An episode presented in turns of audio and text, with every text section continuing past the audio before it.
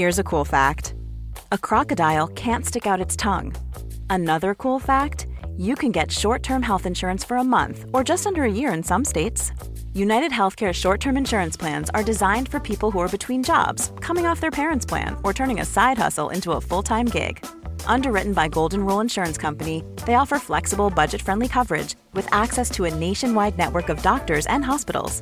Get more cool facts about United Healthcare short term plans at uh1.com. This Mother's Day, celebrate the extraordinary women in your life with a heartfelt gift from Blue Nile. Whether it's for your mom, a mother figure, or yourself as a mom, find that perfect piece to express your love and appreciation. Explore Blue Nile's exquisite pearls and mesmerizing gemstones that she's sure to love. Enjoy fast shipping options like guaranteed free shipping and returns. Make this Mother's Day unforgettable with a piece from Blue Nile. Right now, get up to 50% off at BlueNile.com. That's BlueNile.com. Hey, I'm Ryan Reynolds. Recently, I asked Mint Mobile's legal team if big wireless companies are allowed to raise prices due to inflation. They said yes. And then when I asked if raising prices technically violates those onerous two year contracts, they said, What the f are you talking about, you insane Hollywood ass? So to recap, we're cutting the price of Mint Unlimited from $30 a month to just $15 a month. Give it a try at mintmobile.com slash switch. $45 up front for three months plus taxes and fees. Promo rate for new customers for limited time. Unlimited more than 40 gigabytes per month. Slows. Full terms at mintmobile.com.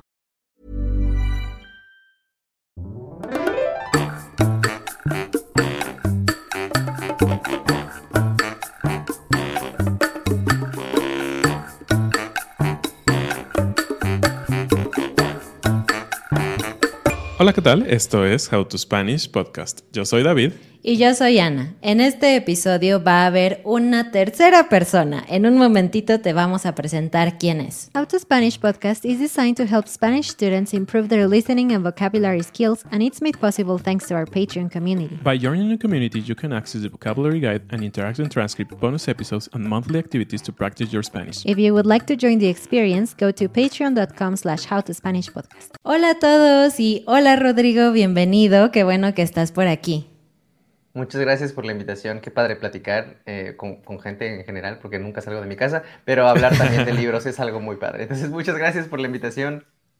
Claro que sí, pues como ya dijo, va a hablar de libros, porque pues Rodrigo tiene un canal de YouTube que se llama Cartas de un lector, ¿correcto? Así Entonces, es. por favor, cuéntanos un poquito quién eres, preséntate aquí con, con los hambrientos del español que nos están viendo. Claro que sí, procuraré no hablar tan rápido porque luego parece que estoy rapeando. Pero pues, yo comencé a leer desde muy pequeño, me inculcaron el hábito de la lectura a mis papás y pues siempre fue de que me compraban un libro y hasta que lo terminara era comenzar el siguiente. Entonces, pues sí, crecí leyendo bastante en mi primaria, en la secundaria y fue hasta la prepa que abandoné el hábito porque también quería hacer amigos y pues como que no daba tiempo de las dos cosas, ¿no? Entonces, este, fue hasta la universidad que retomé con el hábito otra vez una maestra nos dejó en la clase un libro que se llama Nada, de Jan Teller, y fue un libro que para mí dije, ¿de qué historias me estoy perdiendo? Quiero retomarlo. Y fue en el 2018 que me puse el reto de leer tres libros al mes. Y okay. pues la verdad es que al principio estuvo complicado porque había perdido el hábito completamente, ya, ya no leía casi nada. Y lo logré. Ese año terminé leyendo 40 libros. Yo estaba mm, sorprendidísimo porque era como, ¿qué estoy haciendo, no? O sea, ¿cómo es que lo conseguí? Ni yo me la creía. Pero fue en ese punto donde empecé otra vez a buscar historias que me llamaran la atención, que me atraparan, que me compartieran esas emociones que tal vez no conseguimos a diario. Uh -huh. Y fue eh, justamente a finales del 2019 que se me ocurrió la idea de crear esta cuenta que se llama Cartas de un Lector. Uh -huh. Cartas de un Lector, para mí el, el título y para explicarles por qué se llama así el canal, yo iba a hacer reseñas de los libros que iba leyendo y para mí una reseña no nada más es como una recomendación de lector a lector, sino también es un agradecimiento al autor, ¿no? Por todo el trabajo que conlleva escribir un libro. Entonces, justamente son cartas de un lector hacia los autores y hacia otros lectores. Entonces, por eso, si se meten a mi, a mi, a mi, a mi blog, que es cartasdeunlector.com, pues van a ver que todas las reseñas tienen el título de carta. Entonces, pues justamente en el 2020 comencé con el proyecto. Yo tenía muchísimas ganas de compartir y hacer amigos lectores sí tengo amigos, de verdad que sí, nada más que lectores no. Y fue, es, el, es el punto de, de, que yo quería sobresalir, ¿no? En, en todo este mundo literario, porque creo que lo que veía mucho era que la gente subía fotos de sus libros, que se veían aesthetic, ¿no? O sea, se veían bonitas. Pero el problema era que todo era lo mismo. Entonces yo dije, ¿cómo puedo aportar a la comunidad y fue que empecé a crear, crear contenido informativo. A mí me encantaban estas cuentas de, ¿sabes qué? O ¿sabías qué? O dato Ah, curioso sí. del día. Entonces yo quería hacer lo mismo, pero con libros. Y fue en ese punto en el que mi cuenta empezó a crecer muchísimo, porque era algo que no estaba en la comunidad. Y pues mi meta de ese año era llegar a mil seguidores. Yo bien contento de que ese 2020 lo terminé con 16 mil. Ha sido un trayecto fascinante todo esto de, de crear contenido. Es bastante tóxico también, no les voy a mentir, y ustedes también han de saber que, que es algo así, pero Sí. se disfruta mucho. Entonces, ah, más o menos ha sido el trayecto que, que he recorrido. Qué Ok. padre. Y, y sobre tu historia, me llama mucho la atención que retomaste en la universidad. ¿Qué estabas estudiando en la universidad? Muchos me preguntan qué estudié, porque hablo enseñas y hablo... Estudié finanzas. Ah, O sea, nada que ver con libros. Y fue una clase de que de esas de tronco común de literatura Ajá. que te ponen, que Ajá. fue que quise retomar con el hábito. Eh, pero sí, o sea, de que sepa yo algo de libros más que lo que he aprendido a lo largo de los años como lector, porque así de que detalles técnicos y todo, no. Qué padre. Yo también estudié finanzas y mira, estamos en, en- en campos muy distintos. Yo sí hago todavía un poquito de finanzas, pero, pero sí realmente es interesante a dónde te llevan los caminos diferentes, ¿no? Sí, así es. Y pues bueno, nos encanta que estés por acá porque bueno, así la audiencia puede conocerte, puede ir a visitar tu canal y escuchar mucho español más rápido que el nuestro, ¿no? Contigo y en tu blog y todo esto. Y pues sobre todo también porque hemos hablado en el pasado de películas, un poquito de libros que nos gustan y todo, pero no es lo mismo que tener aquí a un experto, o sea, alguien que se avienta que mínimo 40 libros por año, decías. Ahorita creo que ya lees mucho más, ¿no? Por ahí estaba viendo en uno de tus videos, leíste como cuarenta y tantos en mayo o algo así de este año. O sea, no nada más en mayo, o sea, de que estoy promedio leyendo como ocho libros al mes. Ok. Ah, Ok. ahorita mi meta de este año es justo llegar a los 100 libros leídos, que para mí también es un reto gigantesco. Y, y pues voy, voy bien, ¿no? voy en, en el libro 62, entonces ahí vamos. Wow. Pero sí, es, es un gran tema, es un gran tema y seguramente van a poder disfrutar escuchar esta conversación. Y yo quisiera preguntarte algo que a mí me gusta mucho preguntarle a la gente que lee, es ¿cuál fue el primer libro que leíste? Como que te acuerdas, ¿no? Porque claro que cuando somos muy chiquititos, a lo mejor nuestros papás nos leen ahí un librito o algo así, pero como el primer libro consciente que tú dijiste, quiero leer este libro, ¿cuál fue? Claro, lo tengo muy presente y pues sí, no, no sé si es el primero que leí en toda mi vida, pero es el que recuerdo de más joven y es uno que se llama El libro salvaje de Juan Villoro. Y es un libro que habla acerca precisamente de la magia de los libros, de la literatura. Nos habla acerca de Juan que, tiene una... Pues sus papás se acaban de divorciar, ¿no? Entonces se va a vivir con su tío un, un rato y él le enseña de maneras divertidas por qué es tan fascinante la lectura. Y además habla algo, de muy, algo muy importante, que es que nosotros no elegimos a los libros, sino que los libros nos escogen a nosotros. Ellos saben en qué momento llegan a nuestra vida para apoyarnos de cierta manera en algo, en un aspecto emocional o para entender algo que no habíamos entendido antes.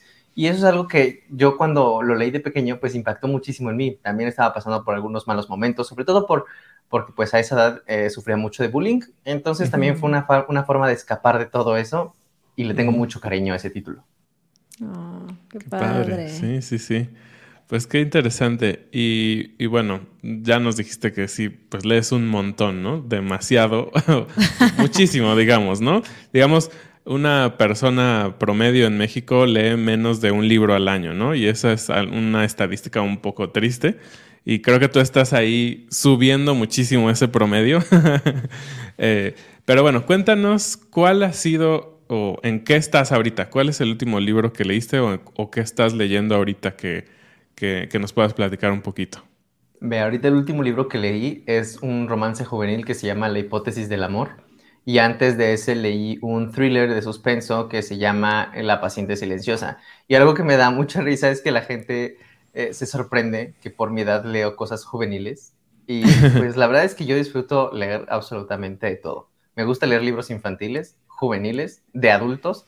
O sea, creo que algo que he aprendido en, en estos años que llevo ya de lector intenso uh -huh. es, es, eso, ¿no? Diversificar mis lecturas. Entonces, sí, esos son los últimos dos que, que, he leído y ahorita estoy viendo cuál, cuál es el que sigue, porque justo lo terminé el día de ayer. Ah, wow. ¿Y lo, lo recomiendas este que terminaste ayer o no? Sí, está muy padre. Digo, sí saben que es romance juvenil, porque luego me pasa que, que lo recomiendo para un público juvenil y me dice un señor de 40 años que lo leyó y no le gustó y es como, pues, ¿qué esperabas, no? algo más complejo no, o sea, es simplemente para el público al que está dirigido, pero está muy padre. Ok, perfecto. Ya de aquí estamos sacando ideas de, qué libros leer, ¿no? sí. Y otra pregunta, ¿tú relees mucho? Porque pareciera que con tantos libros en el mundo por leer y tú con tu meta de 100 libros, pareciera que quizás no hay tanto tiempo para como regresar a libros que ya leíste antes, pero quisiera saber si ese es un hábito tuyo o qué opinas de releer. Actualmente no lo hago, por lo mismo que, dices, ¿no? De mi meta de 100 libros, pues tengo que estar leyendo constantemente algo nuevo, además de que siempre busco mantener mi contenido fresco, ¿no? Cosas que, o sea, nuevas que estoy leyendo, que estoy descubriendo, porque si reseño el mismo libro 80 veces, pues va a perder gracia, ¿no? Pero yo estoy muy a favor de la relectura, porque la primera vez que lo leemos vamos a entender ciertas cosas. La segunda vez que lo leamos vamos a entender muchísimas más porque ya sabemos qué es lo que va a pasar y al mismo tiempo podemos reflexionar acerca de qué está sintiendo cada personaje y por qué. Entonces, yo de pequeño solía releer mucho eh, mis libros, también porque no tenía muchos, pero sí de que lo releía hasta 12 veces un libro. El libro salvaje lo oh. leí un montón de veces. Los del diario de Greg también los leí un montón de veces. Y recuerdo uno con mucho cariño, que es este libro de Todo Mafalda. Mafalda es uno de mis personajes literarios favoritos. Y ese libro, ese chonchote, lo leí igual como 12 veces porque me encantaba y en cada, en cada relectura aprendí algo nuevo. A mí me pasó eso con Alicia en el País de, de, las Maravillas. Mi tío de Estados Unidos vino y me lo trajo en inglés cuando tenía como 8 años. Y yo en esa época no era capaz de entender ese libro, ¿no? Porque es un español, un inglés especial y todo. Pero me valió y yo lo leí, lo leí mil veces hasta que eventualmente ya lo pude entender. Pero es, es genial esa sensación de leer un libro otra vez, ¿no? Que te gusta. Sí, no, porque te digo, o sea, igual en la primera lectura te sentiste muy feliz con algo y en la siguiente es como, ¿por qué? ¿Por qué me sentía feliz con esto? O sea, como que ya te causa más coraje, güey. Sí, es, fascinante. Sí. Hablando un poquito de cómo cambian a través de, la de, de releer, me hace también pensar cómo cambia tu percepción de los libros, ¿no? Puede ser que cuando eras ni siquiera niño, ¿no? Tal vez dos o tres años antes dijiste, wow, este libro me encantó, la historia y todo esto, pero posteriormente podría suceder que dices, ¿por qué me gustó, no? Como que tus, tus gustos hacia las historias también cambian, supongo, ¿no? Sí, y, es algo que, por ejemplo, he platicado mucho en mis historias en, TikTok, que es que me da miedo, a veces en la parte de la relectura, me da miedo leer los libros que leía de pequeño, que me gustaban mm. mucho, porque pues hay, eh, los tiempos están cambiando, hay muchas cosas que estamos aprendiendo acerca de diversos temas, y siento que si los vuelvo a leer, va a haber cosas que no me gusten por los valores que ahora tengo. Entonces, como en el proceso de deconstrucción, siento que cuando lea esos libros van a tener muchas cosas que no me gusten. Y es como prefiero mantener ahorita como esa, ese cariño que les tenía. Y, porque sí, o sea, ese, es importantísimo en la literatura. Mientras vamos creciendo, nuestra perspectiva va cambiando. Y pues siempre va a haber algo que, pueda disgustarnos o no de lo que leíamos antes. Y bueno, hablando de, de cosas que disgustan, ¿no? ¿Te ha pasado que estás leyendo un libro y no sé, a la mitad y ya le invertiste tiempo y todo y dices, lo odio, o sea, no lo soporto. ¿Qué haces? ¿Paras? ¿Lo continúas? Aquí depende mucho. O sea, mi, mi, mi mantra es como sí, abandónalo, ¿no? O sea, si no te está gustando, sácalo de tu vista porque lo único que te va a hacer es crear un bloqueo lector. Pero hay ocasiones en las que tengo lecturas conjuntas, entonces vamos a tener pláticas con los autores. O me están, la, editorial me, me, lo envió para que le haga una entrevista al autor en su página. Tengo que terminarlo, porque si no lo termino, pues ¿cómo hago la entrevista? Pero en los casos en los que no hay como compromiso por, de por medio, adiós. O sea, sí se siente feo porque es como ya le invertí horas a este libro y no me está gustando y no me está atrapando, pero es algo que tenemos que empezar a hacer porque si no empezamos a agarrarle tirria a los libros, ¿no? Entonces, con que, con que continuemos uno que ya no nos gustó, empezamos a decir, ah, es que siento que el siguiente no me va a gustar tampoco. Y entonces dejas de leer, te creas ese bloqueo y ya no puedes continuar con otras historias. Entonces yo siempre recomiendo que lo abandonen. Buen consejo. Y mira, aquí en nuestro canal casi siempre tenemos una frase del día que es como una expresión principalmente mexicana, porque somos de México, igual que tú, ah, en donde eh, les explicamos qué significa o cuándo se usa. Y cuando tenemos invitados, como este caso, pues nos gusta que nuestros invitados nos expliquen la frase del día, que de hecho va a ser algo que acabas de decir porque me parece bien mexicano. Exacto. Tú dijiste que si sigues insistiendo en leer un libro que no te gusta, le agarras tirria. ¿Nos podrías decir en tus Ah, propias palabras qué es eso?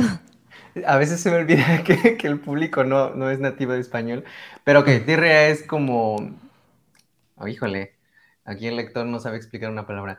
Pues yo creo que es más como que agarras, o sea, que te entra el disgusto por la lectura, ¿no? Es como una sensación negativa a lo que vas, a la actividad eh, relacionada.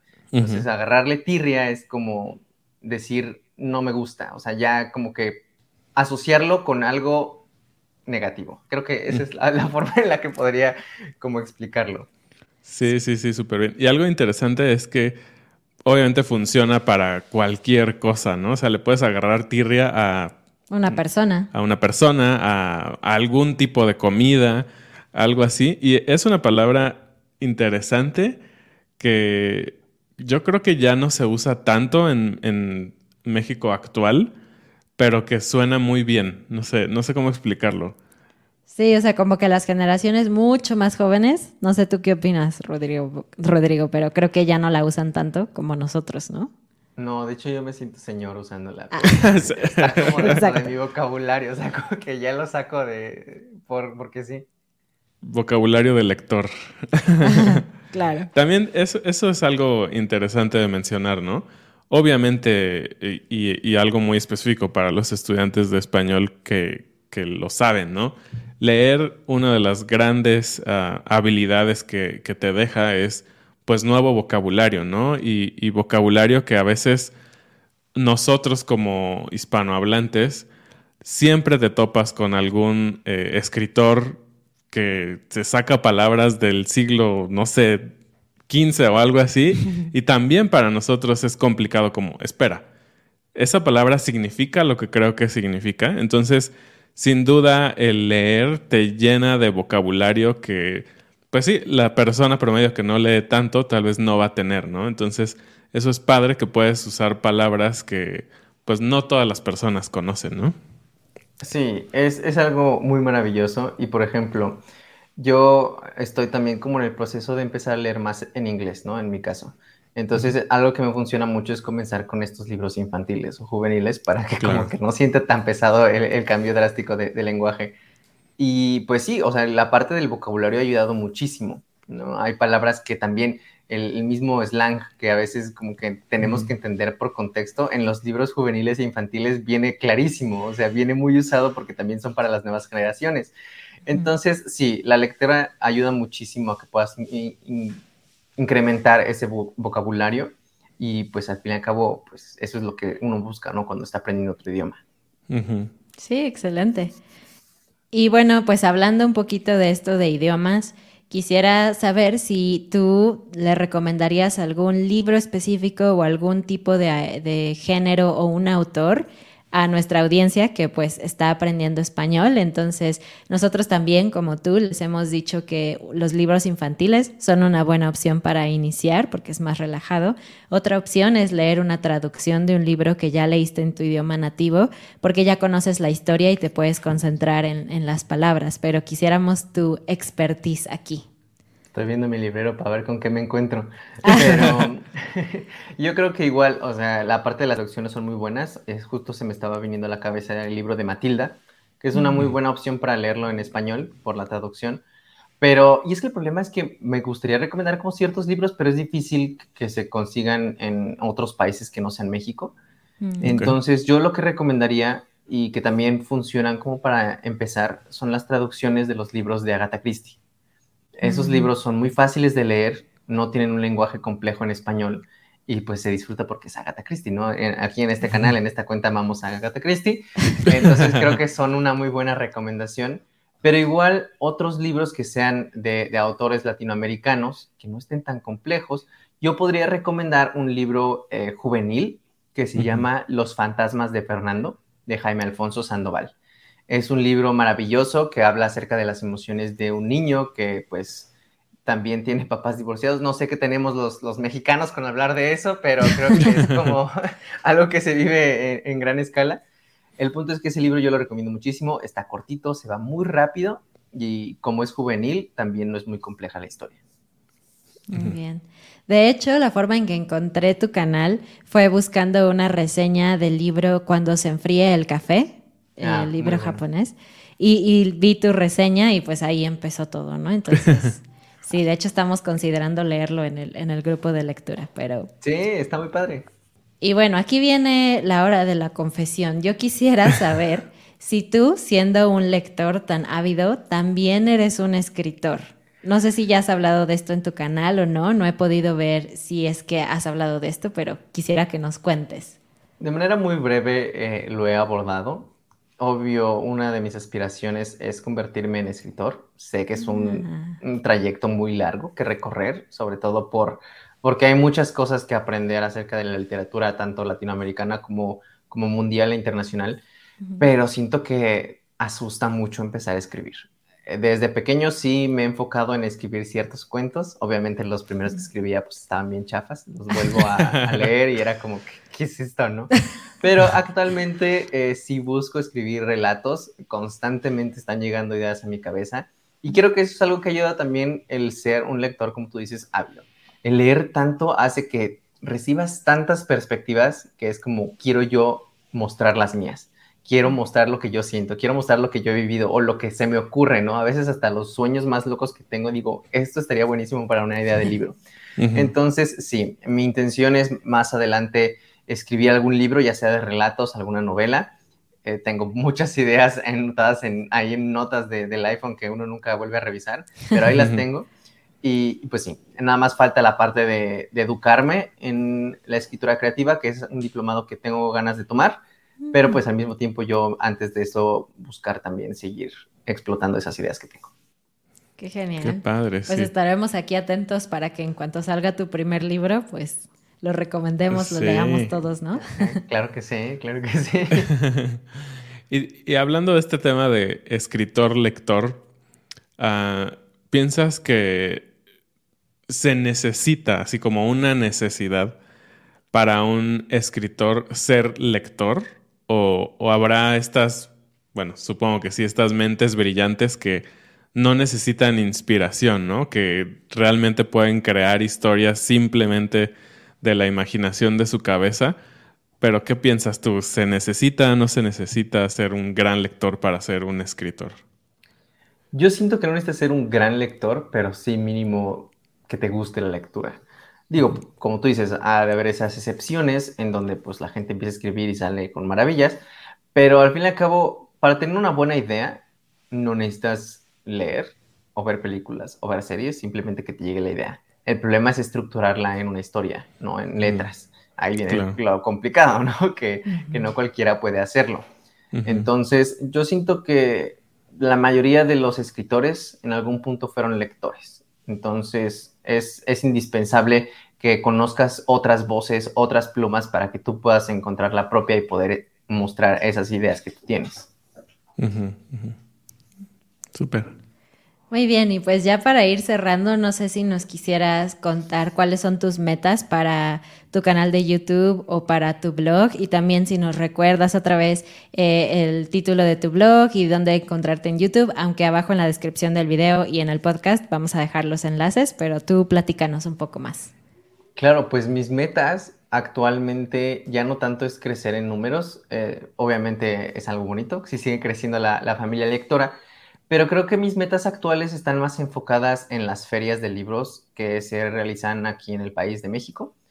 Y pues justamente hay ferias a las que me gustaría que me invitaran para presentar libros o para dar pláticas. Mm. Ya he tenido la oportunidad de que me inviten a otras ferias y es una experiencia muy bonita presentar autores o que simplemente yo hable acerca otra vez de libros. ya se van a tratar de mí de eso.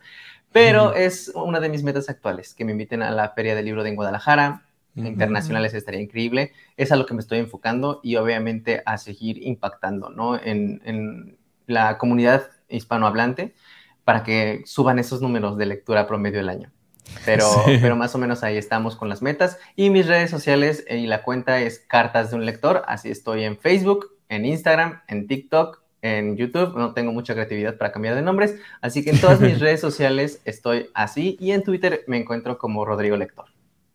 Perfecto. Muy bien, muchísimas gracias. Pues sí, pues otra vez muchísimas gracias Rodrigo. Creo que disfrutamos mucho la plática, se nos fue bien rápido el tiempo. Este, y pues ya saben, vayan a verlo, vayan a leer más y, y como apoyarse, ¿no? A veces necesitamos ese apoyo de saber que alguien está leyendo, leyendo y que te cuente un poquito y todo esto. Que por cierto, tenemos por ahí nuestro club de lectura para los estudiantes de español. Y pues eso es todo. Muchísimas gracias. Nos vemos la siguiente semana. Adiós, adiós, Rodrigo. Adiós.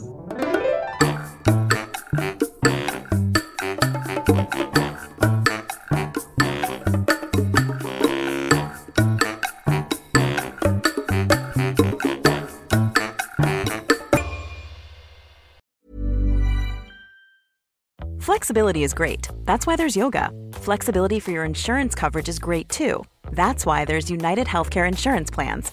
Underwritten by Golden Rule Insurance Company, United Healthcare Insurance Plans offer flexible, budget friendly coverage for medical, vision, dental, and more.